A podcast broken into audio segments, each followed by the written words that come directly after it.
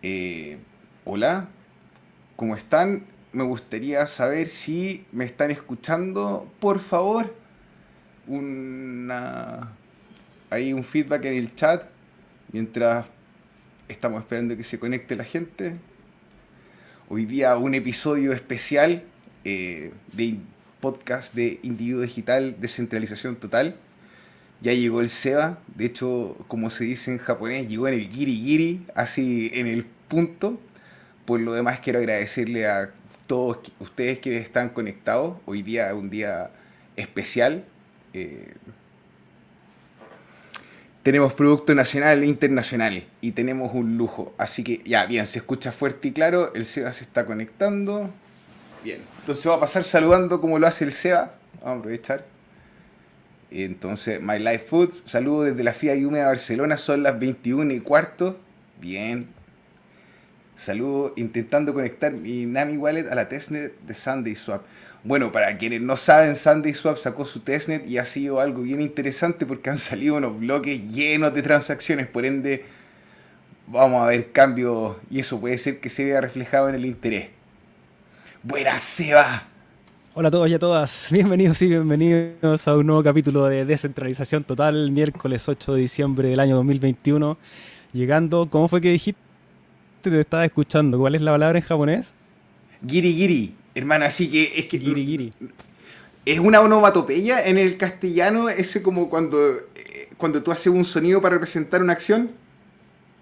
Ajá, sí. No, ya, ok, este es como un giri giri, así es como cuando estáis en, en el filo de algo, como que te haya que hacer giri giri. No sé si se entiende, Sí. pero bienvenido hermano, buena onda tenerte un día, un miércoles más.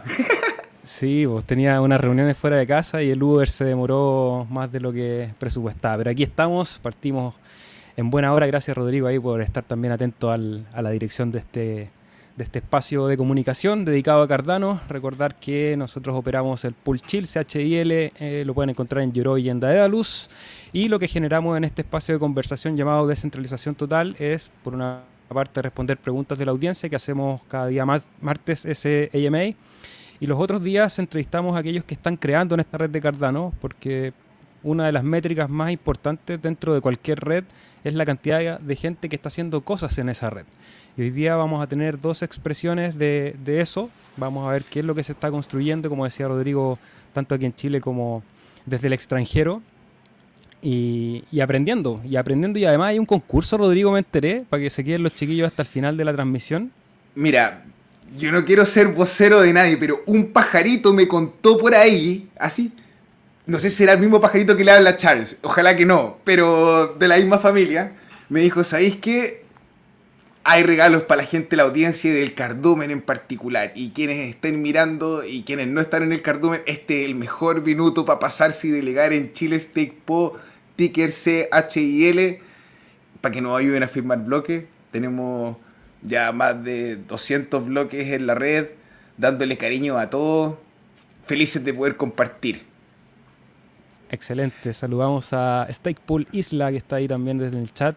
Un abrazo, Dice que se hermano. escucha Ever Enríquez, un gran saludo. A Fermaf, qué buena onda que estén ahí. Edwin Bravo.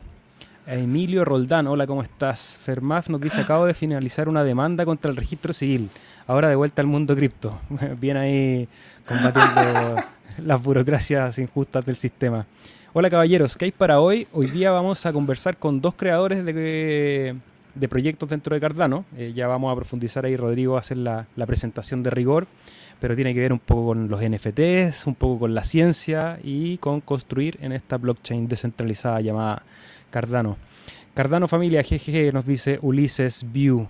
Ulises es el mismo que nos ve en Odyssey. Pucha, a mí siempre se me olvida pasar por Odyssey. Voy a Y abrir se el chat. pasó a YouTube por nosotros, hermano, el mejor. Y si no, Ulises, también buena onda, hermano, te queremos igual, aunque no sea yo el mismo. Maravilloso, sí. John Torres dice, ¿qué opináis de Coti? Bueno, eso lo puedes preguntar un día martes, podemos profundizar, pero yo tengo Coti. Ever Enríquez, orgullo de pertenecer al cardumen. Sí, para mí un orgullo también compartir con gente tan buena onda, tan capaz. Yo hoy día hice una solicitud de un trabajo que necesito, al tiro respondí un miembro del cardumen, estamos conversando ya para para seguir entregando herramientas a este canal de difusión del proyecto de Cardano. No te he contado a ti, Rodrigo, pero al final de la transmisión te cuento y hablamos ahí de algunas cosas que van a salir nuevas. No es nada del otro mundo, pero todo es útil y todo sirve. Ya por pues, Rodrigo, hemos saludado a todo el mundo, le hemos pedido respetuosamente y cariñosamente que nos regalen un like, un fueguito, un corazón, lo que sea en el lugar con, donde estén viendo o escuchando este material, siempre nos ayuda a poder difundir más lo que aquí conversamos, ya que a YouTube no le gusta mucho lo que conversamos acá, por lo que me he estado enterando, pero da lo mismo. La gente que quiere escuchar este mensaje sabe dónde escucharlo. Rodrigo, con esta introducción te dejo la palabra para que rapees la presentación de nuestros amigos el día de hoy. Hijos de la ciencia, dueños del cálculo, hermano, y aparte de la matemática de la alquimia. En estricto rigor, un doctor y un aspirante y uno que empieza su doctorado, producto nacional, me gustaría invitar a Robert de por favor pasa a Robert de Math Project y a Andrés de Atoms NFT, por favor, Andrés si alguno de ustedes solamente ve el contenido que hacemos, recordará a Andrés por unos episodios relacionados con criptomonedas, economía y mucha marihuana. Así que si no lo han visto, se pueden pasar y pueden escuchar la conversación. lo dejaste expuesto a entrar, Rodrigo. Es que, claro, la gente sabe lo bueno.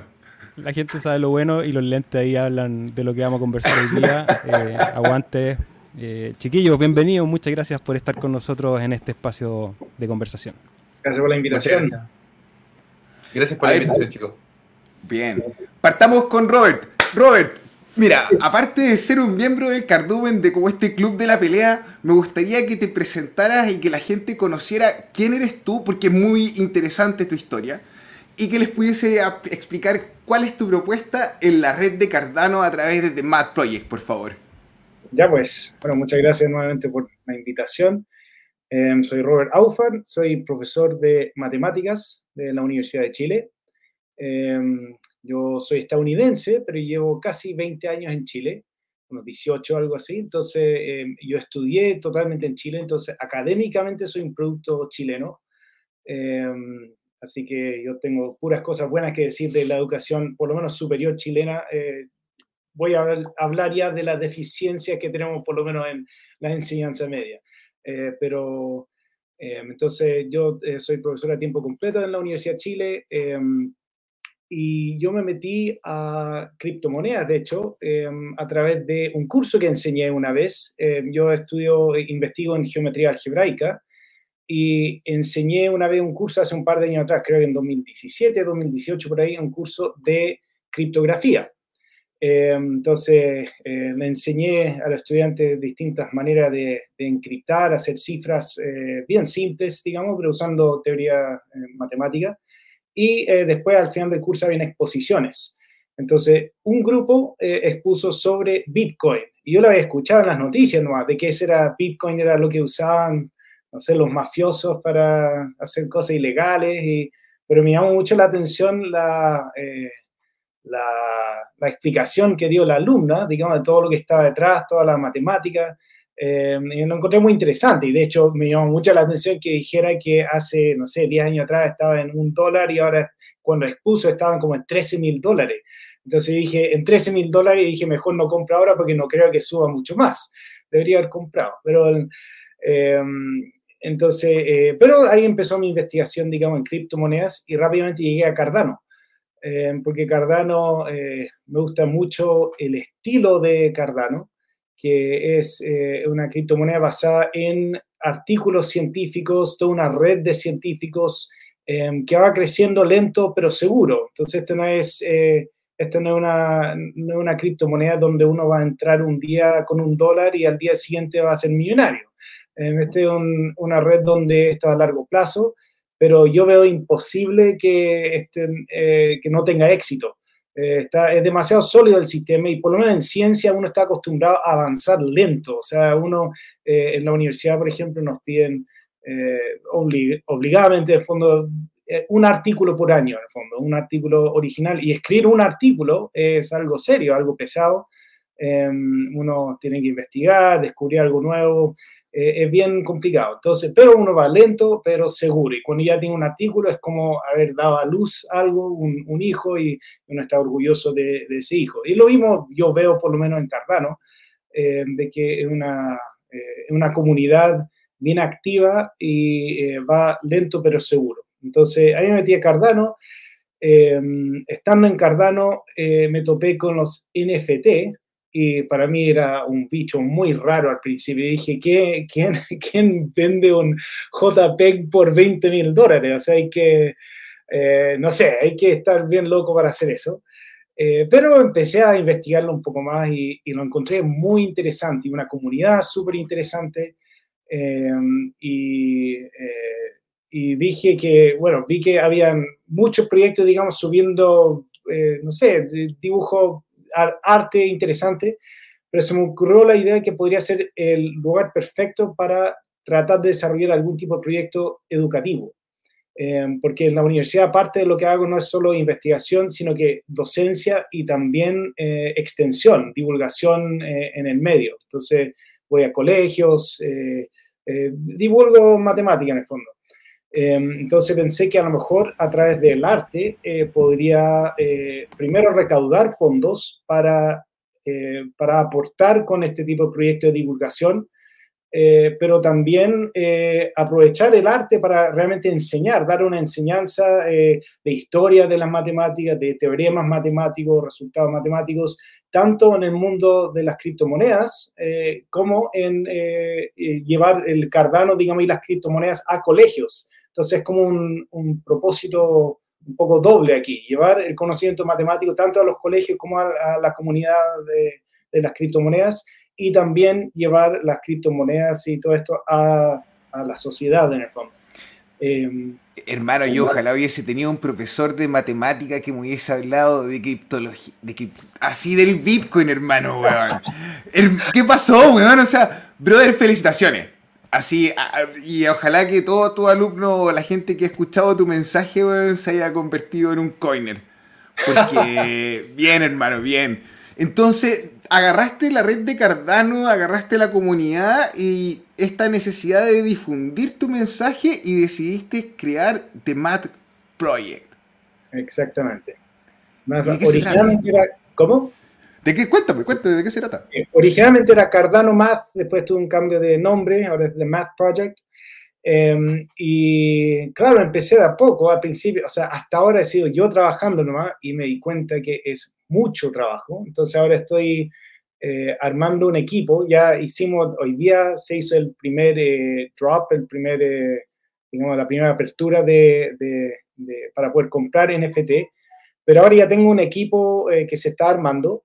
Em, no quiero decir nombres todavía porque todavía estamos en, eh, eh, digamos, en, un proceso preliminar de tratar de establecer hacia dónde queremos ir, pero eh, varios colegas matemáticos y también estoy viendo la posibilidad de contratar artistas también y ya tener un, grupo, la parte científica, digamos, que se dedique 100% a la parte científica, una parte artística que se dedique a la parte artística y ya tener todo funcionando más como máquina. Entonces, para allá vamos. Eh, estamos, vamos también lentos, pero seguros. Hermoso tu trabajo. ¿Quién hace el arte acá? Yo lo hago. No te creo, hermano. No, te creo, de verdad. Sí. ¡Wow! Para los que no creían que en el Cardumen había gente de, de alto nivel, alto nivel. Realmente el proyecto, la vocación del proyecto es lo que a mí de verdad te escucho, no lo había, no le había puesto atención antes, me mandaste los links ahí para armar la transmisión, pero lamentablemente por tiempo no lo había estudiado. Pero escucharte cuál es la vocación que tiene y ver el resultado también me parece notable. Y antes de conocer también el proyecto Andrés, te quiero preguntar y después vamos pimponeando eh, que nos cuente un poco de Cardano también como matemático. Me imagino que eh, debe haber alguna historia o, algo que nos puedas contar para los que no saben. Cardano, que es el nombre que le da a la blockchain que nosotros trabajamos, es un matemático. ¿Qué nos puedes contar del Robert? Eh, sí, Cardano, si recuerdo bien, él estudió, eh, a ver, no quiero chamullar aquí, pero si recuerdo bien, él estudió la ecuación cúbica, las soluciones de la ecuación cúbica. Eh, a ver, un, eh, segundo. Sí, hermano, apóyate con Google, pero para quienes no saben, mientras tanto, era un italiano que tomó el resultado de otra persona y supo poner las piezas en su lugar. Porque hay una historia simpática, no, no, la conozco bien, pero la publicación que él estaba haciendo estaba comprometida por otro profesor y que tenía como un pacto de silencio. Ahí, perdón, ¿encontraste la historia? Sí, sí, sí, sí, ya me acordé. Sí, yo, yo lo he estudiado, digamos, pero, pero quería estar seguro, ¿no? Eh, sí, entonces, él está, claro, él, eh, ¿cómo? A ver, la historia exacta quizás tú recuerdas mejor que yo, pero él está estudiando la ecuación cúbica, que en el fondo si uno tiene un polinomio eh, cúbico, que es algo de la forma ax al cubo más bx al cuadrado más cx más d, y uno lo pone igual a cero, y sé que con esto ya varios de los que están escuchando están volviendo ya a, pesadillas del colegio, eh, pero eh, la ecuación cúbica, eh, si uno trata de, encontrar una solución, es más o menos complicado. Muchos de ustedes probablemente se acordarán de la ecuación cuadrática, ax al cuadrado más bx más c igual 0. Uno en el colegio memoriza que las soluciones a eso son x igual a menos b más o menos raíz de b al cuadrado menos 4ac partido por 2a. Es algo que ya en el colegio lo tienen memorizando para dar la PSU o PTU, lo que sea, eh, y, eh, y, es algo que se memoriza, pero la, la ecuación cúbica es mucho más, eh, mucho más complicada. Entonces, es algo que Cardano sí, en algún sentido parece que robó un poco un resultado a un profesor que lo había descubierto, se había muerto, algo así. pero digamos, para darle un buen nombre a Cardano, digamos que él trabajó en la ecuación cúbica. Em, y en la cuártica también, y ahí eh, puedo dar dos explicaciones muy breves, digamos, de hacia dónde llevó ese trabajo. Llevó primero eh, el desarrollo de los números complejos, que son los números más maravillosos que existen, em, y, y, también eh, después de la cúbica y la cuártica, después se trató por muchos años de encontrar la solución general, cuáles son las raíces de un polinomio quíntico y por cientos de años no se pudo encontrar ninguna fórmula y está, la gente está, eh, no sabía qué hacer, hasta que eh, hay un eh, personaje que se llama Galois, que básicamente con una teoría que hizo, no quiero entrar en mucho detalle, pero se descubrió que no se puede encontrar una fórmula general para una ecuación quíntica de ahí en adelante, sextica, séptima, etcétera, para adelante no se puede. Entonces, hasta un grado 4 se puede. Entonces Cardano básicamente llegó lo más lejos que se puede en ese sentido. Wow, ahí tenemos historia y una de las cosas que yo siempre he comentado que me gusta del proyecto de Cardano es este background cultural que hay detrás de una blockchain, que hay detrás de una herramienta. Creo que eso le da sustentabilidad a largo plazo porque parte de nuestra historia como seres humanos está ahí. Lo mejor que hemos ido creando también es parte de este, de este escenario. Así que, Robert, me parece muy interesante. Gracias por la clase también. Y ahora, Rodri, quiero que nos presente a, Andrés, perdón, y vamos con el siguiente proyecto y ahí imponíamos los cuatro. A ver, científico, ya lo expuse ahí lo de la T, pero mira, aparte de ser mi amigo, miembro del Cardumen, ser científico tiene un canal de difusión también que se llama Bajo Presupuesto Científico, desde el cono sur hacia sus corazones y hacia la apertura de sus mentes, se convierte en quizás uno de los pilares más fuertes en construir el puente entre la comunidad angloparlante, germano-parlante e hispanohablante. Entonces, André, bienvenido primero felicitarte por tu tesis y porque la pasaste y lo hiciste súper bien. Yo súper los resultados, felicitaciones. Muchas gracias. Sí, me, me, titulé, bueno, en realidad me terminé de titular como hace una semana o dos semanas. Eh, no sé si me escucha bien. ¿Sí? Me, me, titulé y bueno, fue con distinción máxima, así que estoy contento en ese sentido, bacán. Ojalá poder llevar un poco de eso que me gusta de la ciencia y que me llevó a hacer ese trabajo también a la comunidad Cardano y a la comunidad de, de personas que, a las que estamos llegando, porque a veces incluso me han tocado ahora personas que eh, por amor a la ciencia, que no sabían de cripto viendo el proyecto, empezaron a preguntar, oye, ¿qué es esto de las cripto? Ya, pero ¿y qué es esto de Cardano? Ya, pero ¿y cómo? Y así, y, se va armando. Y claro, justamente ahí, como decía el Rodrigo, ya tengo un poco de experiencia en este tema de, de, divulgación científica y de acercar conocimiento a la comunidad. De hecho, con Rodrigo hemos hecho un par de programas muy buenos. De repente, si quieren si están aburridos un viernes y quieren tomarse una piscola, vayan a ese canal y nos van a tener ahí conversando, van a poder conversar con nosotros por harto rato. Así que, bacán, pues muchas gracias chicos por la invitación. Gracias, agradecido de estar acá. Ya, y hermano, ¿cómo parte esta idea tuya de, aparte estar terminando tu carrera así, entre medio del bull run, así con todo tu cabeza y la tesis, hermano, de verdad, y con distinción, bueno, poder cognitivo, alto poder cognitivo ahí. Y decides hacer tu doctorado y entre medio decides emprender con Atoms NFT en la red de Cardano. ¿Qué te pasa, aparte de ser custodio del protocolo, que decide emprender en el mismo, hermano? ¿Qué sucede? Uf, así como, ¿por qué, ¿por qué emprender en Cardano? ¿Por qué en el blockchain? Pucha, primero eh, se repite la razón principal de que, bueno, desde que estamos conversando todos estos temas, que no confío para nada en el sistema financiero ahora que está, que, impera. es, un, es un esquema Ponzi para las personas que no estén al tanto investiguen bien qué es un esquema Ponzi, investiguen cómo funcionan los dólares y van a saber que la economía mundial se basa en absolutamente nada más que una promesa de que la hueá no se va a caer mañana. Pero es solamente eso, es puro humo, ¿cachai? Entonces, principalmente por eso, red descentralizada. Y bueno, lo que estaba diciendo Robert delante, que de hecho con Robert coincidimos en muchas cosas y, vamos a tener eh, colaboraciones importantes a futuro justamente porque eh, la, red de Cardano ha sido desarrollado estrictamente siguiendo lo que los científicos usamos como protocolo, que es el método científico. Quizás por eso igual va a veces un poco más lento que otros proyectos, pero, o sea, somos un layer 1. No puede haber un layer 1, ¿cierto?, que esté dentro de las top 10 de capitalización de mercado y que se caiga dos veces en su primer año de salida. ¿O sí? Ah, entonces, por eso Cardano, porque no quiero ese tipo de, ese tipo de problemas. Es importante la descentralización también, eh, es súper importante. Así que eh, en ese sentido, Cardano creo que es la red más sólida, al menos para mí y según los valores que yo encuentro que son los prioritarios. Ahí cada inversor y cada proyecto, ¿verdad?, va a tener sus preferencias, pero si me preguntan a mí mi opinión, yo recomiendo Cardano en ese sentido. Hermano, asombrado con tu declaración, weón. La gente te ama, el público así. eh, Escupiendo fuego, idea. Faltó el beat ahí del Seba, me gustó el, el beatbox Seba del inicio. ¿eh? Bueno, ahora, te lo voy a hacer para que nos cuentes de Ada Toms. Vamos al grano. Yo veo que hay un white paper, ya hay un roadmap. Cuéntanos cómo nace este proyecto, de qué se trata y cómo la gente puede participar y te lo rapeo. vale, perfecto.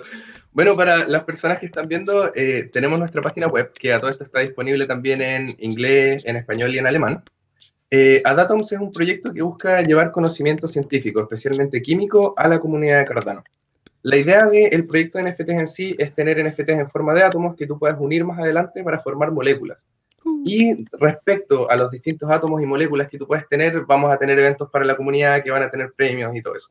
Ahora también agregamos hace poco la cualidad de que, bueno, estamos haciendo clases de física y de química eh, los lunes y los viernes en Twitter, en los space de Twitter, son clases abiertas a toda la comunidad internacional eh, y las estamos subiendo ahora también al blockchain y entonces a los holders de Cardano, de repente, o sea, perdón, de Adatoms, de repente les están llegando airdrops de algunas clases ahí de física, algunas clases de química eh, y todo eso. Así que, de hecho, si quieres ver ahí la parte, está la parte del podcast que se llama Cardano High Science, es un espacio donde entonces estamos enseñando de ciencia y compartiendo unos bongazos de repente en la mañana. Algo bueno. Algo bueno. Oye, que, Yo hoy día, bueno, ya les dije que había llegado medio, medio apurado, entonces venía como sin expectativas a la conversación, no alcanzamos a conversar antes, nos tiramos directamente a transmitir y conocer estos proyectos. Y encuentro que revolucionar el paradigma de la educación a través de esta herramienta, a través de dos ejemplos bien distintos también de lo que está haciendo Robert eh, desde la academia un poco y André desde el emprendimiento y también siguiendo ese camino.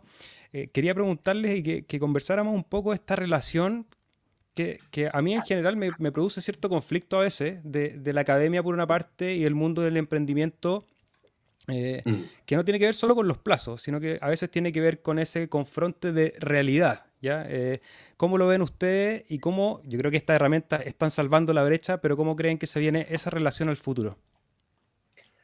Mira, e, es un tema, yo creo que últimamente está cada vez más candente incluso dentro de los científicos. De hecho, un poco antes de salir de la U, justo se nos, acercó en un momento un profe y nos empezó a contar de que querían o estaban interesados en la, en la Universidad Austral, en este caso, de empezar a, formar más científicos también en áreas comerciales, en el sentido de que se pueda emprender con ciencia. De hecho, es lo que, lo que lleva a los países a, a un desarrollo real, es el desarrollo y la inversión en ciencia y tecnología.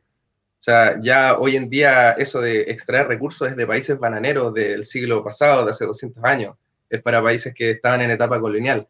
Hoy día Chile, con todas las capacidades intelectuales que tiene y con todos los recursos naturales que tiene, debería ser una potencia internacional en temas científicos y tecnológicos. Y bueno, creo que para ahí es donde estamos empezando a apuntar también como país eh, con algunos temas como el hidrógeno verde, por ejemplo, y, temas relacionados.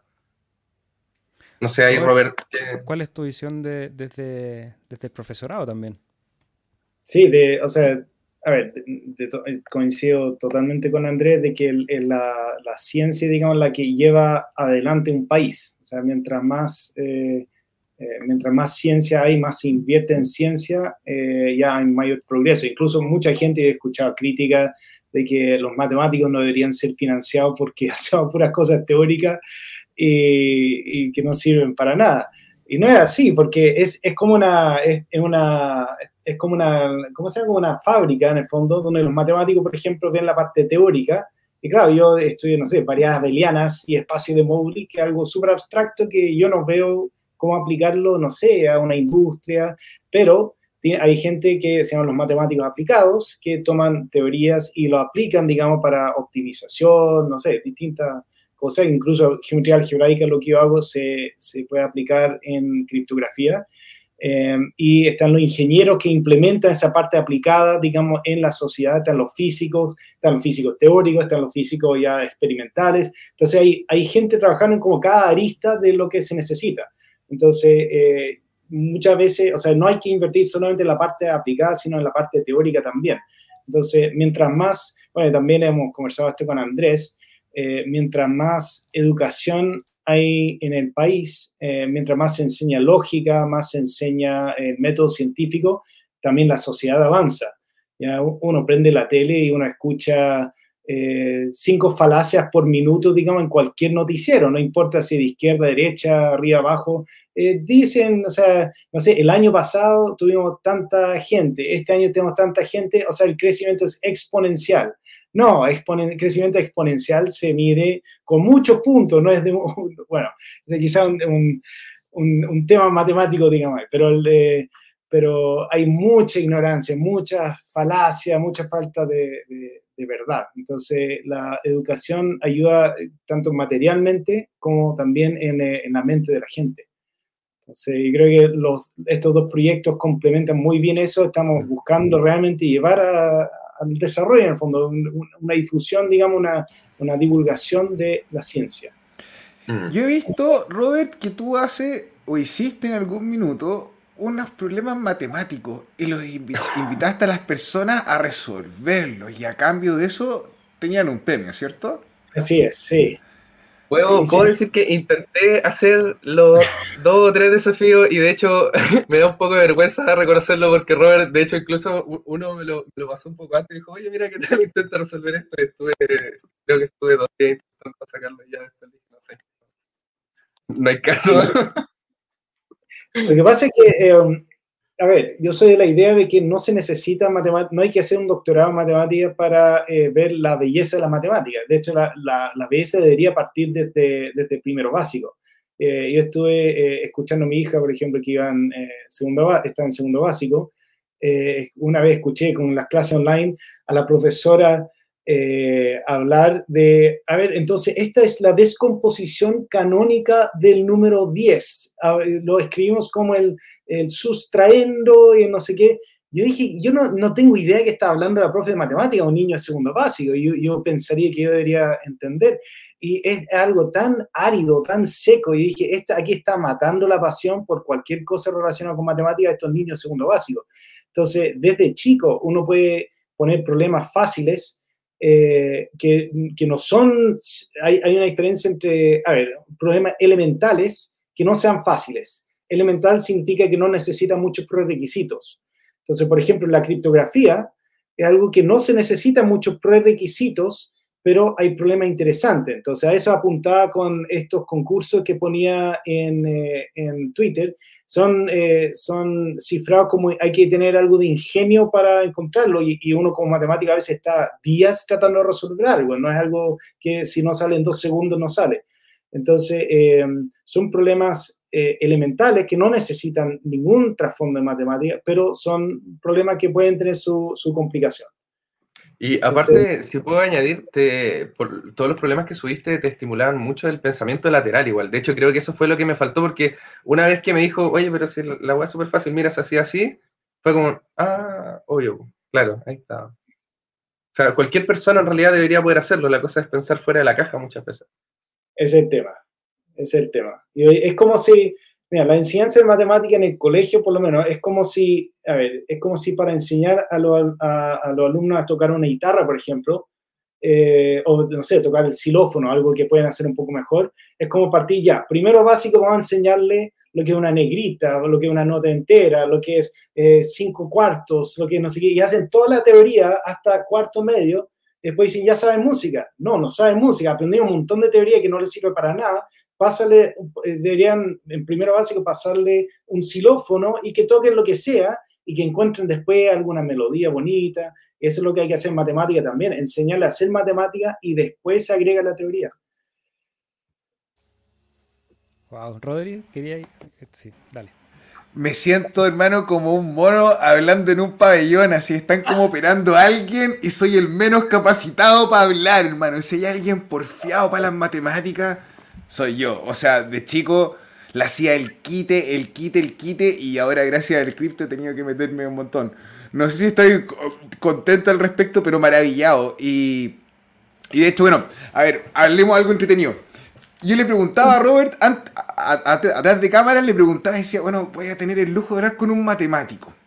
Entonces, ¿qué le puedo preguntar del nodo de Cardano? Y en el nodo de Cardano hay un archivo que se llama el topology o la topología. Entonces yo le pregunté al Robert, oye Robert, ¿qué es la, ¿qué es la topología? Entonces, no voy a tratar de explicarlo yo. Le voy a pedir de nuevo a Robert que si lo puede explicar, por favor, ahora para que la gente lo pueda entender y luego yo pueda complementar en cómo funciona la topología con los nodos de Cardano. O, o explico primero con los nodos. ¿Qué te parece, Robert? Sí, ya, pues, eh, a ver, yo sin saber mucho esto de los nodos de Cardano y todo, porque algo que quiero aprender, ¿ya? Pero eh, puedo aportar lo que yo creo que es, porque tengo entendido que son un montón de puntos, digamos, eh, puntos conectados por, bueno, conectados en el fondo, un montón de puntos conectados, ¿cierto? Cada nodo es un punto y los nodos están conectados entre sí, ¿es así? Ya, entonces, ese ya pertenece al al área de teoría de grafos. Un grafo es básicamente un conjunto de vértices conectados entre sí con aristas. Entonces la topología de un grafo tiene que ver con si yo puedo, por ejemplo, si tengo dos grafos, si yo puedo tomar los vértices y sin cambiar las aristas, si puedo cambiar un grafo en otro, por ejemplo. Eso eh, sería una especie de equivalencia topológica entre los grafos. Entonces, yo me imagino que uno está interesado en Cardano, por ejemplo, en la topología de los nodos, eh, cómo están configurados para poder ver cuál cómo hacer cálculos más eficientes, eh, cómo ver si, eh, porque, por ejemplo, a ver, cuando uno está preocupado por, no sé, electricidad, por ejemplo, en un país. Entonces, uno tiene puntos en el país que crean electricidad y se conecta entre sí con los cables, ¿cierto? Entonces, algo que podría ser interesante estudiar de un punto de vista matemático es la topología de esta red. Entonces, por ejemplo, ¿será que si yo quito eh, uno de los vértices, si queda totalmente desconectado? O sea, si quedan dos partes, eso significaría que es una muy mala red, porque puede ser, no sé, que alguien tira una bomba molotov en, una planta de, electricidad y, todo el país queda sin red, por ejemplo, porque justo desconectado el país en dos. Entonces se necesita varias plantas, digamos que tal que si uno deja de funcionar, entonces queda conectado igual. Eh, entonces, yo imagino que es lo mismo, digamos, en, Cardano. Efectivamente, la idea de, este archivo de la topología y con lo que viene de su evolución, que es el P2P, que ya está en la testnet, es la conexión entre pares de estos puntos que está hablando que vienen a ser los relays o estos computadores que dan soporte al nodo productor de bloque. Entonces, en Haskell tenés tú la posibilidad de trabajar sobre algo y que de ese algo salga como una copia y tú mantienes el original inalterado y haces los desarrollos, los cambios que puedes ejercer o que tú quieras hacer. Entonces, al mantener la topología, tú eres capaz de mantener la conexión original, si es que entiendo lo que tú me estás hablando, Robert, y poder cambiarla y rotar la forma para mantener la interconectividad de la red, que es lo que lo hace seguro, que los nuevos productores se mantengan, gracias a los relays, produciendo bloques para ustedes, los poseedores de la red de Cardano. Suena bien, sin, eh, me hace sentido lo que estás diciendo. Bien, ven, ven, gente en su casa, ¿cuándo han tenido un doctor? Y Andrés, tú está, vas a empezar tu doctorado, ¿cierto? Eh, sí, sí, de hecho me, bueno, me aceptaron igual en el doctorado un poco antes de, titularme. Y ahora estoy esperando en realidad el, todo el tema de las becas ANID y las becas del, gobierno, porque la idea del doctorado es que sea becado y todo. Bueno, de hecho, el proyecto. ¿Perdón? ¿Tienes tu hipótesis para el doctorado? Ah, ¿O vas a investigar? ¿Qué vas a hacer para el doctorado, hermano? No, tengo que, tengo que investigar. Cuando tú haces tu doctorado, básicamente es como una tesis, pero en esteroides. Entonces vas como cuatro años para hacer básicamente tu tesis. Y entre medio igual te meten un par de ramos y todo, pero lo, grueso es hacer una investigación fuerte, una investigación dura. Y Robert te puede dar un poco más de detalles quizás de las diferencias. O sea, obviamente una investigación de doctorado tiene que ser más extensa que una investigación de, de pregrado, por ejemplo. En mi caso, probablemente voy a ampliar un poco de lo que hice en mi tesis de pregrado, en la tesis de título, que fue desarrollar con Machine Learning eh, modelos predictivos que te permitan decir antemano si es que eh, un compuesto en particular de cierta familia es o no cancerígeno. Que trabajé con unas familias de compuestos que suelen producir problemas, entonces la idea sería aumentar ese mismo modelo a otras familias de compuestos, cosa de que sea un modelo más universal todavía, porque ahora está acotado al menos a esa familia en particular, y la idea es, mientras más universal, mejor. Maravilloso. ¿Y tú, Robert, de qué será todo tu doctorado? Eh, mi doctorado lo hice en, eh, eh, se llama variedades abelianas, que son un caso más general de lo que se llaman curvas elípticas, que es lo que está detrás de toda la criptografía, digamos, y, criptomonedas. Pero estudios de, son como donuts, pero de más dimensión. Son como donuts de, es como si, si Homero viviera en, en, varias dimensiones, entonces le gustaría las variedades abelianas. ¿okay? Eh, entonces, eh, claro, hice un trabajo sobre eso y eso principalmente trabajo con variedades abelianas hoy en día. Eh, y sí, no sé, no sé cómo sería complicado. Pero, gente, eso, te escucho. Es súper súper bonito el puente porque los dos desde su, desde su disciplina están construyendo el, el puente entre eso que para el común de los cristianos es bastante complejo, que son ya estudios, tesis doctorales que requieren años de trabajo y de concentración bastante exclusiva en temáticas que obviamente que uno debe dedicarle mucho tiempo y esfuerzo, pero arrastrar ese conocimiento al, público de masas, digamos, que tiene que ver con estos proyectos de NFTs, tiene que ver con el canal de YouTube de Andrés, eh, tiene que ver con The Math Project. ¿Cuál cree ustedes que es la mayor habilidad que tenemos que tener todos para generar ese puente. Recién tú, Robert, mencionaste algo que tiene que ver con, la diversión, en los niños sobre todo, con aprender jugando, aprender haciendo. Eh, y mencionaste el caso de la música, por ejemplo, y a mí me, me, vienen hartas ideas a la cabeza respecto al manejo de la frustración también. Hoy mm. día vivimos en una sociedad hiperadicta a la dopamina, al estímulo inmediato, y, y los que han podido desarrollar alguna habilidad en el tiempo, digamos, saben lo importante que es retrasar ese, ese premio. ¿ya? O sea, para resolver un problema matemático complejo, te puede tomar dos días, una semana, un mes, años, te puede tomar toda la vida, incluso si lo llevamos al caso más extremo. En el caso de la guitarra es lo mismo. Tú cuando tomas una guitarra, hasta que suene algo más o menos bonito, no te vas a tardar menos de un par de meses. Entonces, ¿cuál es la idea que tienen ustedes de cómo se construye ese puente entre la complejidad y lo simple?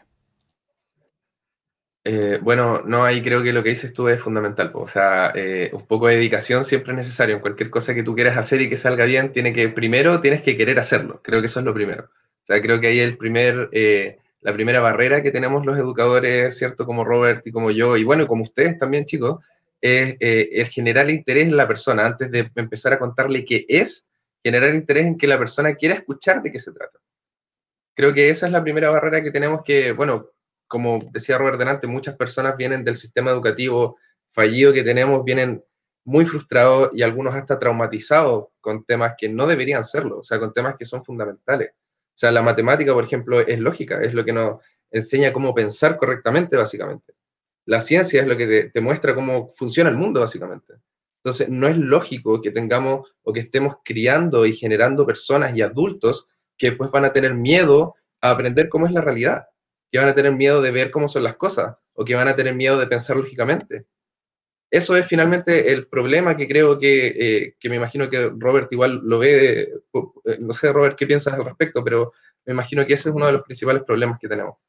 Sí, no, concuerdo totalmente. Yo creo que uno de los, de los, problemas muy grandes es la motivación que se le da a alguien para aprender. Entonces, si tú mm. le dices a un niño, memoriza esto porque si no te va a sacar un rojo en la prueba, chuta, el niño lo va a memorizar, pregúntale dos semanas después y se va a olvidar. Eh, entonces, yo, o sea, yo, cualquiera de nosotros aprende así. Yo eh, hace un año atrás traté de, había un tema que tenía ganas de aprender, solo no me servía para mi investigación, pero un tema que yo sabía que era complejo, tenía ganas de aprender, pero no tenía ninguna motivación para hacerlo solo porque lo escuchado en muchos seminarios. Y, entonces yo me senté y dije, agarré un libro y dije, lo voy a aprender sí o sí. Duré una página, si no tenía ninguna motivación real en mi investigación para hacerlo. Era tan árido el tema que dije, ah, mejor lo aprendo algún día cuando lo necesite. Entonces, lo, lo mismo con los niños, uno tiene que enseñarle eh, em, a, a, ver ese gusto por aprender. Entonces, por ejemplo, yo con mis hijas, mi, mi hija menor tiene 5 eh, años y la mayor tiene 7. Entonces, em, yo eh, he hecho dos veces, em, he hecho búsqueda del tesoro, pero criptográfico. ¿ya? Entonces, ¿qué le enseñé? Yo le enseñé eh, ya, a ver, con saber sumar, eh, eso basta. Entonces yo le enseñé cómo yo cifraba mensajes muy simples.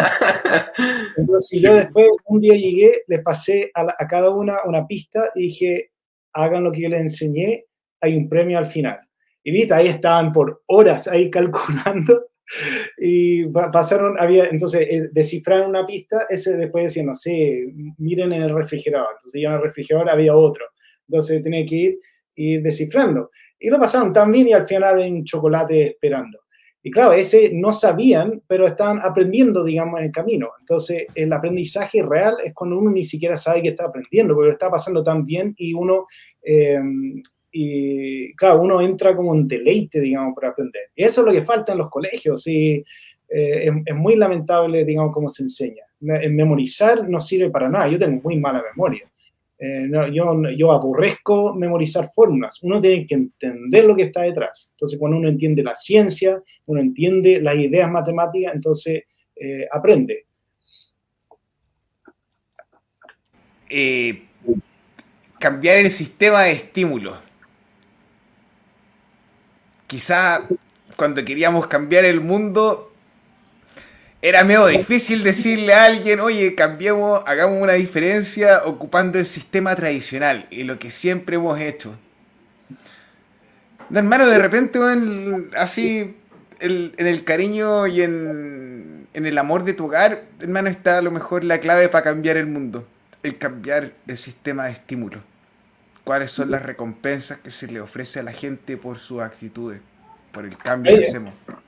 Hay, hay pequeños detalles que hacen la diferencia. Por ejemplo, no sé, probablemente se acuerdan del teorema de Pitágoras del, del colegio. Claro. Que uno tiene un triángulo recto, entonces los lados satisfacen a al cuadrado más b al cuadrado igual a c al cuadrado. Ya es algo que todos los niños aprenden y después te dan una guía de 500 ejercicios donde hay que calcular como enfermo, digamos, toda todos los números. Eh, pero, ¿qué deberían hacer? Vayan al patio y midan, por ejemplo, usando el mismo teorema, midan cuán alto es el árbol del patio del colegio usando la sombra, por ejemplo, eh, y usando las mismas matemáticas, pero algo ya que pueden ver y pueden aplicar y ver que las matemáticas que están usando sirve para algo. Entonces son pequeñas cosas que le dan un giro totalmente distinto a, a la forma que aprenden los alumnos. Oye, Andrés, yo quiero, quiero preguntarte porque te he visto bien activo en las redes sociales, siempre ahí eh, con mucho humor y, mucha ironía respecto a toda la cantidad de conspiraciones, informaciones contracientíficas, todo lo que se divulga en las redes sociales. Y me gustaría adentrar un poquito porque de hecho ya ahí hubo una pregunta dentro de la audiencia que querían que yo me explayara. Yo no, no soy ni astrónomo, ni, ni geógrafo, ni no tengo la, la, autoridad, digamos, para hablar demasiado sobre la forma de la Tierra. Pero sí podemos hablar con Andrés un poco. ¿Qué te parece esta hacer ciencia, sobre todo en, el, en la era de la posverdad, y llamémoslo, digamos, por su nombre. Uf, qué eh, duro, qué fuerte. Resúmamelo en dos minutos, por favor. No, no, pero vale, vale. divaguemos, porque eh, creo que es importante darle una vuelta a, cómo estamos eh, relacionándonos la ciencia y la academia con esta cantidad de información que... no, es, es un tema súper sensible igual y a veces es un poco difícil hablar de esto porque uno puede tender a herir sensibilidades. O sea, cada vez que uno le dice a una persona que, o sea, tu visión de mundo no tiene ninguna lógica o tu visión de mundo se basa en falacias, por ejemplo, es muy difícil o, tiene que ser una persona muy entrenada en autocuestionarse y en, y en tener ese proceso de autocrítica para que la persona realmente diga, a ver, ¿será verdad esta weá? Analicemos de nuevo y para que la persona realmente pueda decir, sí, sabes que en realidad está equivocado, sí, sabes que en realidad no es así. La gran mayoría de las personas se van a sentir directamente atacadas al inicio y ya por ahí tiene, pucha, súper difícil de, de, cómo llegar a esa persona. Porque la intención nunca es atacar a otra persona, solamente es discutir cuál puede llegar a ser la verdad.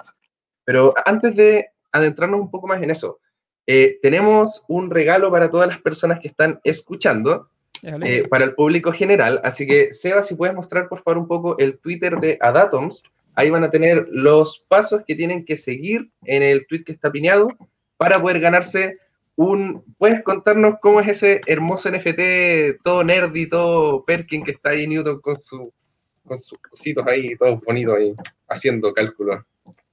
Y se pueden ganar también una explosión atómica, ¿vale? Así que para eso tienen que seguir a Chile Stake Po, tienen que seguir a Individuo Digital, tienen que seguir a The Math Project y a Datums NFT y retuitear el tweet eh, ahí como dice la instrucción. ¿Vale? O, sea, si hay algo que me queda claro después de conversar con usted, si hay algo con lo que están hechos estos NFT, es con amor y con rigor. Con años de investigación de por medio. Justamente, justamente.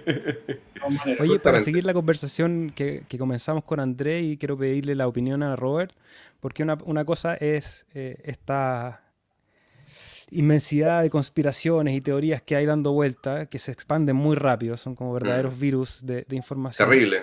Pero también, ¿cuál es la responsabilidad de la academia? Porque si uno también es ecuánime, uno sabe que la academia también ha sido permeada por intereses económicos que de repente impiden el desarrollo del método científico en su, en su visión más pura, digamos, más noble. Eh, ¿Hay alguna autocrítica también de la, de la, academia en el sentido que, chuta, a lo mejor también nosotros hemos dejado y abierto la puerta para que nos cuestionen al nivel que, que vemos hoy día?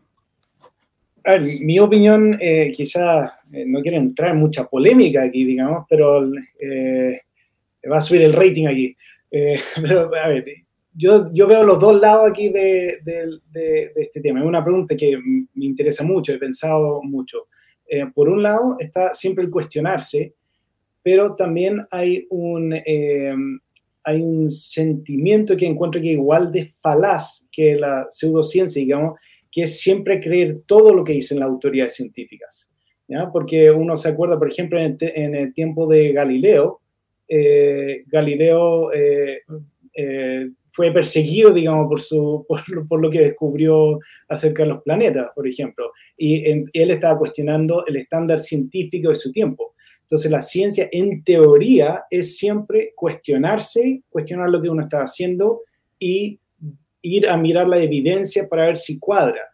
Eh, el problema es que en la práctica todos somos seres humanos, incluso los científicos. Entonces, eh, eh, entonces es muy peligroso entrar a decir, la ciencia dice que está, eso está muy de moda ahora, especialmente con coronavirus, la ciencia dice, la ciencia dice, y hay que tener cuidado. Yo, yo no, no soy, eh, no soy antivacuna ni nada, pero, pero, la, pero, pero, pero sí hay un peligro. Veo, vi, un, a ver, vi un artículo que decía, estamos viendo el método científico en acción ahora con el coronavirus, donde toda la gente está empezando a creer a la ciencia yo no lo veo tan así, yo veo que hay, hay mucho, eh, no sé si llamarlo ciencismo, o como mucho lenguaje científico que se está tirando, pero mucha autocrítica, o sea, muy poca autocrítica.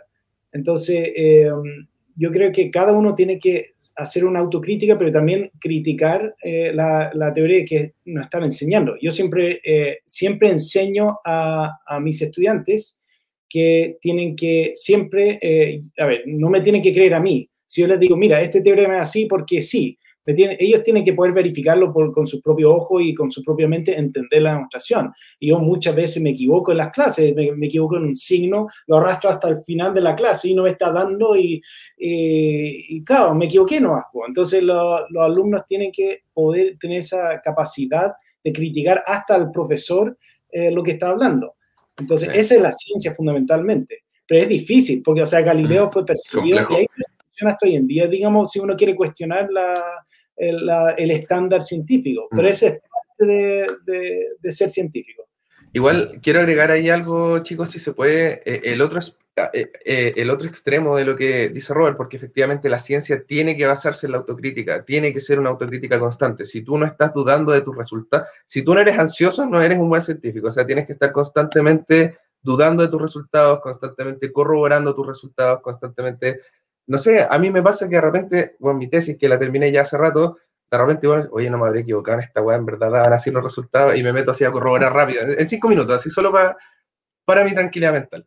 Y eso es algo que efectivamente falta en la ciencia, pero nos vamos mucho al otro extremo de que criticar no neces no porque yo esté criticando algo, no porque yo te diga, oye Seba, sabes que tengo algunas dudas respecto a tu proyecto de individuo digital, hay algunas cosas que no me cuadran no significa que el canal de individuo digital no sea uno de los mejores canales de cripto que hay en YouTube. Significa que yo personalmente puedo tener algunas dudas.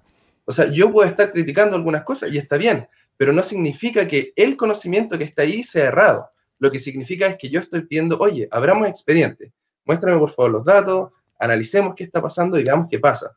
Ahora, ¿cuál es el problema?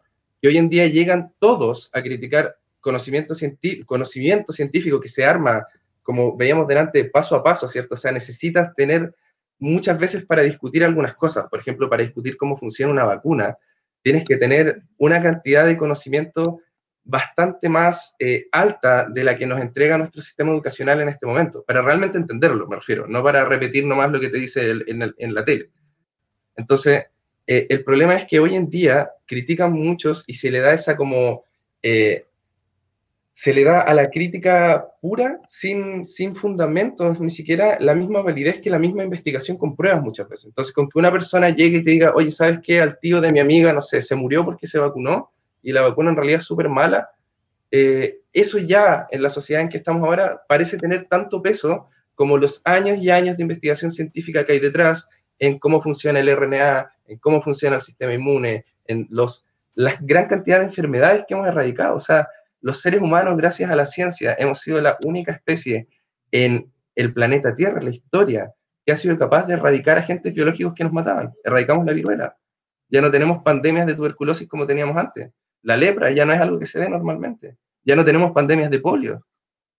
Entonces, ¿por qué si ya hemos demostrado, sin lugar a dudas, o sea, cualquier persona que hoy en día te venga a decir, no sé, que la viruela no existió, que la polio no existió, o que las vacunas no funcionan, es una persona que está altamente alejada de la realidad. No digo que no esté bien cuestionarlo, al contrario. O sea, si tienes dudas de las vacunas, dale, y podemos ir viendo una a una. Y de repente probablemente hayan cosas que yo no te pueda responder. Y vamos a tener que meternos a investigar más. Y ahí está el tema, porque justo en ese punto, donde uno no puede responder fácilmente algo, es donde la mayoría de las personas se quedan.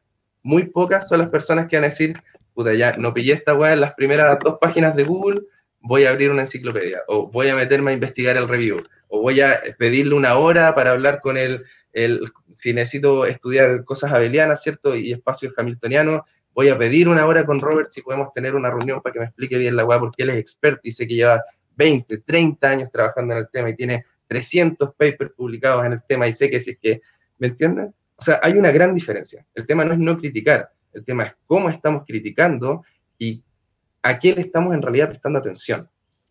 Y de todas maneras. De, de a quién le prestamos atención y, ya que perdimos con esta conversación, acabamos de perder la monetización, nuestro podcast ya queda relegado al último lugar del algoritmo, porque ahí hay algo que, tiene que ver con el mundo digital y que también tiene que ver con cómo la blockchain a lo mejor se puede presentar como una respuesta, que tiene que ver cómo censuras, porque hoy, hoy, hoy sabemos que en este canal, lo que está saliendo por YouTube, hay un algoritmo que está estudiando lo que hablamos, lo que dicen los título y todo, y en base a eso toma determinaciones de censura. Eh, y, no discrimina, por ejemplo, que acá estemos teniendo una conversación respecto a las vacunas, respecto al COVID, que a lo mejor tiene una altura de mira y, una cierta, y un cierto grado de seriedad en que no estamos disparando la primera cosa que se nos ocurre, sino que tratamos de explicar con mesura el conocimiento que nosotros hemos adquirido.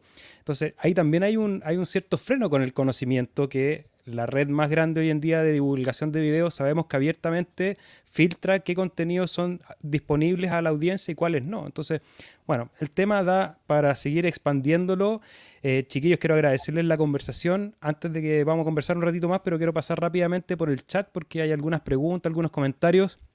Iván Guerrero dice, solo veo que soy de bajo nivel. Iván, este es un camino largo, amarte por tu foto, espero no equivocarme, eres una persona joven, así que el camino es paso a paso, peldaño a peldaño, uno cada día aprende algo nuevo, a lo mejor en tu área de conocimiento eres mucho mejor que nosotros en, la disciplina, la individualidad es importante en ese sentido, así que bienvenido y gracias por compartir este espacio. Ostras, 2 por 3, 6 me lleva una, bueno, ahí hacían algunas bromas respecto a la complejidad matemática de la conversación que empezamos. Saludos a Juan Carlos Hernández, individuo analógico, Andrés te pregunta, ¿existen isótopos radioactivos en Adatoms? Estaba muteado. Ahí sí. Vale. Qué bueno que preguntó eso, porque de hecho, hoy día, bueno, eh, Robert, le tenemos un regalo a los chicos, ¿cierto? O sea, sé que tú les tienes un regalo a los chicos y yo también le tengo un regalo a los chicos. Y de hecho, uno de los regalos que le tengo a un personaje acá es el primer Adatom radioactivo que vamos a tener. Pero sí están considerados isótopos radioactivos a futuro, chicos, así que estén ahí atentos. Bacán. Sarco Panda dice que dejemos de robar dinero y laburen honestamente. Vagos. No puedo, soy científico, es lo que hago. Me dedico a quitarte tu dinero y generar conocimiento. Sí, yo, multiplico dos por dos todos los días, eso es todo lo que hago también. Es fácil mi trabajo. Bueno, esa era, ese era el camino. El que no lo cachó temprano le faltó, le faltó seis. Ole, ole, me quito el sombrero, nos dice My Life Food. Saludos a Villa, ¿cómo estás? Cristian. Eh, hoy hablan de Cardano, sí, de manera tangencial. Los chiquillos están presentando dos proyectos de NFTs que están montados en la red de Cardano. Ya les vamos a preguntar un poco cómo pueden comprar los NFTs, cuál es el precio al final de la transmisión.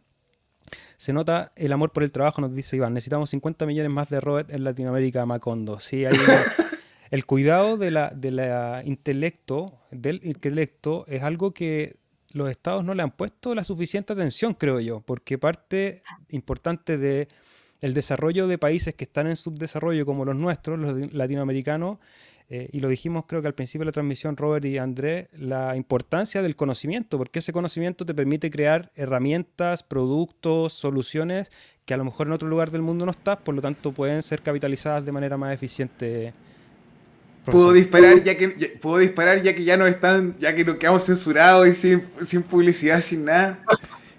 Así, bueno, gente en su casa, ¿cierto? Nosotros nos reímos y decimos, ¡ah! Que están imprimiendo dinero, la reserva y pa, y que están con la máquina, ¿cierto? ¿Qué es lo que pasa cuando imprimen dinero y dicen, vamos a subsidiar la educación? La educación se hace más cara, no mejor voy a subsidiar la salud.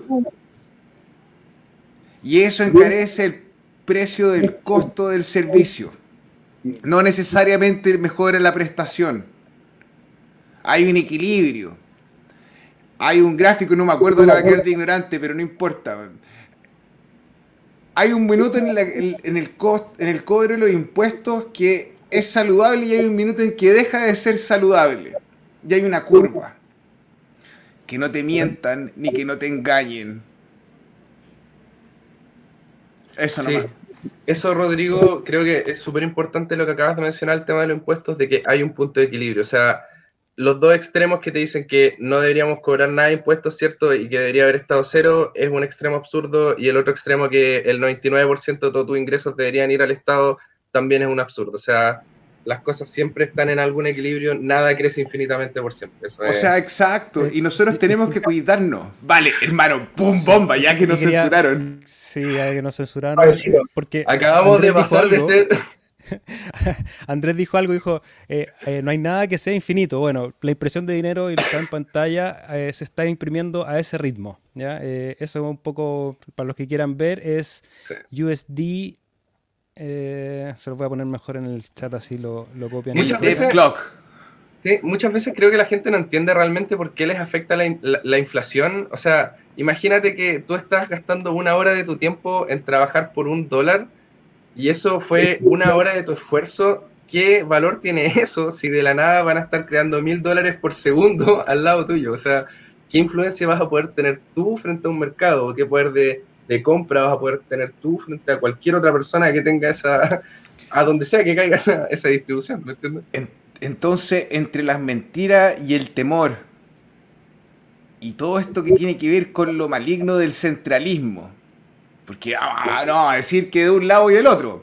No, no, no, no, no, no, no, quiero confundirme. Yo pienso que lo único que nos puede llevar realmente a un estado evolutivo como sociedad es un protocolo matemático donde seamos todos pinches iguales.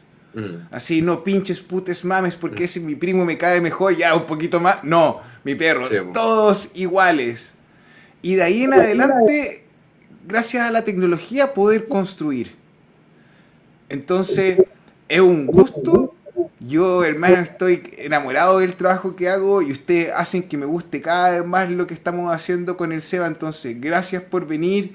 Gente en su casa, hay regalo. Si ustedes quieren un regalo, es tiempo de concurso. Hora de escribir en el chat, de meterse, de retuitear. Oye, que me cuesta, me falta el foro diólogo ahí también. Eh, vamos, por favor. ¿Cómo lo hacemos? Voy a leer, rapidito mientras eh, me pueden compartir los links ahí por el chat privado para ponerlo en pantalla pero quiero saludar primero a iDrink, que dice que le encanta este podcast y le queda un año para graduarse de Ciencias Químicas. Y me encanta que hayan traído a Robert y a Andrés. Sí, comunícate ahí con Andrés en su canal de YouTube, que tiene la mejor voluntad para explicarte cosas quizás. Y preguntan por sus tesis. Eh, ahí hay individuo analógico si pueden acceder a las tesis. Creo que esas son de dominio público, pero no sé dónde se pueden encontrar realmente. Ahí les dejo a los chiquillos para que después nos compartan.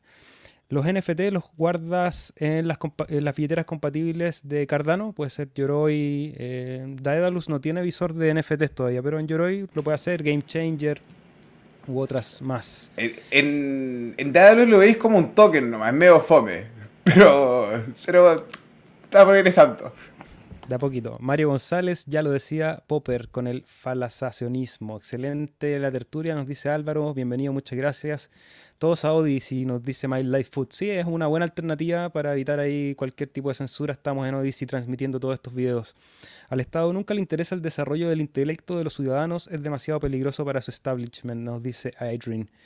Rodrigo, ahora es mi cripto mejor amigo. Viva la libertad, carajo. Saludos ahí Carlos Álvarez, triunfa el anarcocapitalismo. Bueno, ahí cada uno con sus ismos. Nosotros aquí estamos con el, buena, el buen hondismo. Enrique Medina, buenas noches desde Andorra. Estoy en grupos de 50 amigos creciendo. Estudiamos Haskell, pero tenemos una penita en la boca del estómago. Charles cumplirá con los tiempos. Vamos a ver, hasta el momento Cardano ha respondido con algunos retrasos menores, creo yo, pero se ha ido cumpliendo el roadmap. No veo un camino en donde eso no ocurra. Eh, se ve que hay mucha gente trabajando y los chiquillos mencionaron eh, anteriormente el rigor académico en el que está basado esto. Entonces, me imagino que sí, así que sigan poniéndole chiquillos. Muy buena iniciativa estar ahí creciendo. Cristi ¿Puedo decir algo? Sí, me faltan dos saludos. Juan Carlos Hernández, Villa Leo Herrera y Satán. Ya. Eh, a Leo Herrera, hermano, con cariño, eh, como te decía el, SEBA, Game Changer Finance. Esa billetera tú puedes mintiar tus propios NFT. Sobre esto, compadre, si usted está estudiando Haskell y está esperando que Chaos haga las cosas, zoom out. Está lleno de gente haciendo cosas. Está lleno de gente haciendo cosas. Entonces, no se sienten aislados, no se sientan solos, empiecen a gritar, busquen las redes sociales y se van a encontrar con gente con quien van a poder armar comunidad, resolver sus dudas o formar las herramientas que son necesarias. Eh, ya chiquillos, vamos al concurso, ya llevamos una hora, tampoco queremos abusar del, tiempo de nuestros invitados el día de hoy. Cuéntenos qué es lo que hay que hacer, cómo participan, cuéntenos también dónde encuentran los NFTs, cuánto cuestan y, y todo lo que implica el proyecto de cada uno de ustedes. Dale, Roberto. Eh, a ver, ¿dónde encontrarlo NFT? Primero, yo tengo mi página, Andrés tiene su página. donde pueden abrir y hay un, link ahí, eh, bueno, hay una, ahí aparece la, la billetera, el, ¿cómo se llama? La dirección de la billetera, donde pueden enviar una cierta cantidad, ahí está especificado cuánto sale, es 20 ADA por NFT, y si compran 3 o más sale 17 por NFT, y pueden comprar hasta 10. ¿ya? entonces, eso, eh, tuve un problema hoy día en el Discord. Yo soy de la generación de Facebook, entonces Discord estoy todavía aprendiendo cómo, cómo usarlo, pero entró un estafador eh, y empezó a publicar un, enlace eh, de una billetera ADA diciendo que, y con mi nombre y con mi foto perfil, diciendo que ahí había que enviarlo. Entonces, no sé cuánto tiempo estuve ahí, pero finalmente lo logré sacar. Así que no envíen a ninguna dirección que no sea la que está en la página web. Esa es la oficial. Em, así que ahí está toda la, toda la explicación. Y Andrés. Andrés se nos fue. Oh. Ahí está. No, no, estaba acá, lo siento, nadie cachó que se me ha ido la cámara. Eh, bueno, en mi caso, eh, ocupo el mismo sistema que ocupa Robert, o sea, básicamente ustedes tienen que eh, ver la lista de precios, ¿cierto?, que tengo en la página, la cantidad de, NFTs que ustedes quieren, y mandan esa cantidad de hadas a la, a la dirección correspondiente. Ahí está todo eh, eh, detallado, todo el, eh, procedimiento. Importante, sí, como les decía, no, sé si Robert lo mencionó, no utilicen direcciones de exchanges, utilicen únicamente billeteras nativas de la red de Cardano, y esas son Yoroi, Daedalus, Game Changer Wallet, que es muy buena, la Nami Wallet también puede ser, no sé si hay otras opciones por ahí que sean seguras, pero esas son las que yo conozco y recomiendo. Maravilloso. Y para el concurso entonces tienen que ir al Twitter retuitear, seguir las indicaciones, las pusimos en pantalla, les voy a dejar linkeado también en los chats. Les agradezco también que a este video, aparte del chat en vivo, los que están hoy día, si nos están mirando en diferido también, ahí ayúdennos con un like, un fueguito, un comentario abajo, siempre nos ayuda a que este material siga viajando por la red. Y finalmente voy a poner en pantalla el Twitter de los con las instrucciones para participar que está aquí. Del giveaway. Vale, perfecto. Porque hoy día en realidad les tenemos dos regalos con Robert. Para, la comunidad, a ustedes chicos también les, tenemos unas cosas. Entonces, para todos los que estén viendo, y absolutamente sí, hoy día estamos generosos. Si, los, si la Fed puede imprimir billetes como enfermo, yo puedo hacer NFTs también. Así que, eh, chicos, sigan acá lo que dice eh, para participar. Tienen que seguir a los cuatro Twitters, o sea, Robert de Mac Project, a Individuo Digital, a Chile State Po y a Datums, eh, compartan con sus amigos, ahí pongan el nombre de cuatro amigos para que se enteren también del concurso y retuiteen. Y con eso ya están participando y a los 500 retweets vamos a sortear. La otra, que es solamente para miembros del Cardumen, solamente para gente que esté delegando en Chile Stake Po. Lean el chat del Cardumen y ya van a saber qué hacer, gente. ¿Vale? Déjale. Andrés. Lo otro. Ah, perdón. No, eh, perdón, eh, Robert, Robert, te, estaba mirando a ti y dije Andrés, pero era Robert lo que quise decir. Lo otro es que les tenemos un regalo eh, a ustedes también, a ustedes dos, Seba y Rodrigo. Yo, yo no sé si Andrés te lo va a mandar también, pero yo te mandé, Seba, al correo dos NFT, uno para cada uno, para como regalo. Ahí te mandé el ah. JPEG, ahí después me tiene que enviar el, el ¿cómo se llama? La dirección. ¿ya? Pero son edición especial de, de Chile Steak. Wow. Me toca el corazón, hermano, weón, desde, desde la llave pública hasta la llave privada, weón. Brother, gracias. qué, generoso, hermano, eh, son muy amorosos. Gracias por el regalo. Gente en su casa, cuando se preguntan qué pasa con Cardano, qué ocurre, bueno, la respuesta es simple. Estamos construyendo, obviamente a lo mejor nos sentimos todos demasiado eufóricos y, y, quienes partieron hace poquito de repente se sienten un poco abajo, pero hay gente trabajando, hay gente de verdad haciendo proyectos y lo mejor de todo es que ellos son igual que usted. Entonces, si usted quiere hacer un negocio en blockchain, quiere emprender, hágalo nomás. aquí tengo en pantalla los regalos que nos llegaron de los chiquillos. Aquí lo de Math Project. A mí esa imagen me encanta, de hecho la puse ahí en la miniatura. Encuentro No, no, no, pero ese, no es el regalo, el regalo no, no, sí, sí, es que estaba ahí, ah. estaba en el correo, quería solamente hacer la mención, pero si me voy a la pantalla, aquí, ahí está uno.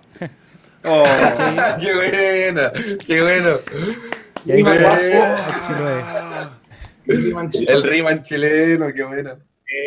Tenemos al guaso y ahí al, chilote. Oye, muchas gracias, muy bacán. Y tengo también el otro, a ver si lo puedo abrir rápidamente desde acá.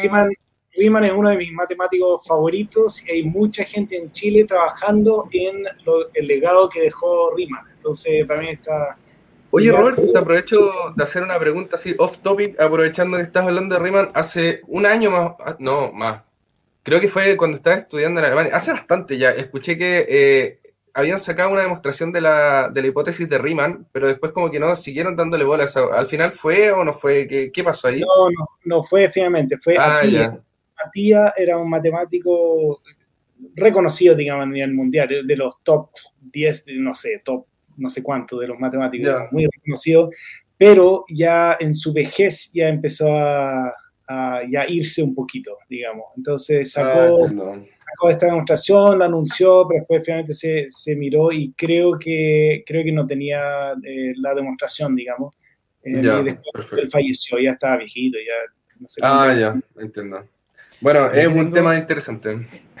Hoy día nos hemos paseado desde finanzas, matemáticas, bioquímica, NFT, blockchain, eh, conspiraciones, vacunas, antivacunas y bueno, Hermano, un, capítulo de los, más entretenidos y diversos. Y mira, Rodrigo, lo que te tengo, ese es tu regalo, tu NFT. Hermano, espérate. Sí, están maravillosos los colores, pero tú no sabís tú que esto. Si con esto cerramos, yo tiro la sorpresa. ¿Cerramos con esto o no cerramos con esto? ¿Qué quiero No, cerramos. Guárdate el cierre, guárdalo para que. y ahí está, el mío con, con, el potasio y. Y Rodri ahí. Oye, que chico, es MC? ¿puedo hacer, eh, Moscovio, y eso mismo le quería preguntar al Rodrigo. Antes de esta weá yo no sabía que existía ese elemento. ¿De dónde, dónde escuchaste esto? es que si vamos a cerrar, yo suelto la pepa y cuento de dónde sale el Moscovio. Si no, no. Si no, no. te vamos a dejar la salida Voy a solamente para quienes se quedaron ahí, regalacionistas, saludos, la Patricia Gaile, felicitaciones, Kike Pierre, Chile Steak Po, Juan Carlos Hernández, ahí nos dejan muchos comentarios, chiquillos, muchas gracias. Eh, Andrés, Robert, de verdad, primero muchas gracias por el tiempo, la disposición y la conversación creo que estuvo buena, hay que repetirla cuando sigan sacando avances. Un segundo, un 10 segundos Andrés, 10 segundos Robert y Rodrigo te dejo el micrófono y rapeas el final.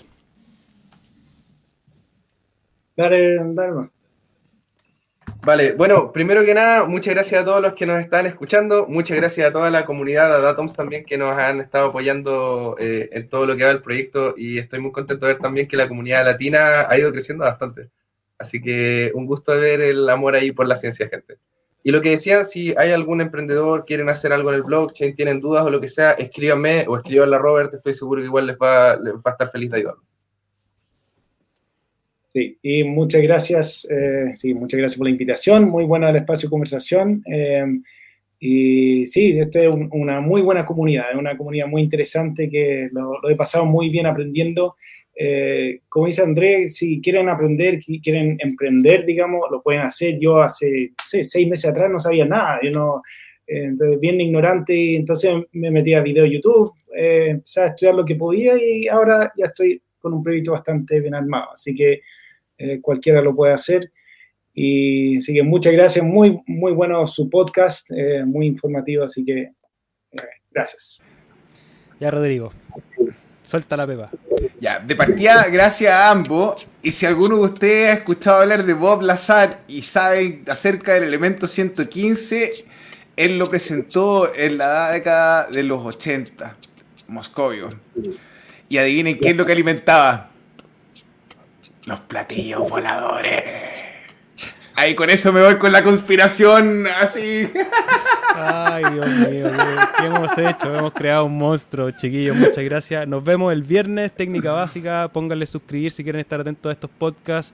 El viernes vamos a ver gráficas, vamos a ver en qué está el mercado, vamos a responder preguntas, hablarles de los proyectos Cardano. Nos vemos ese día. Chao, chao.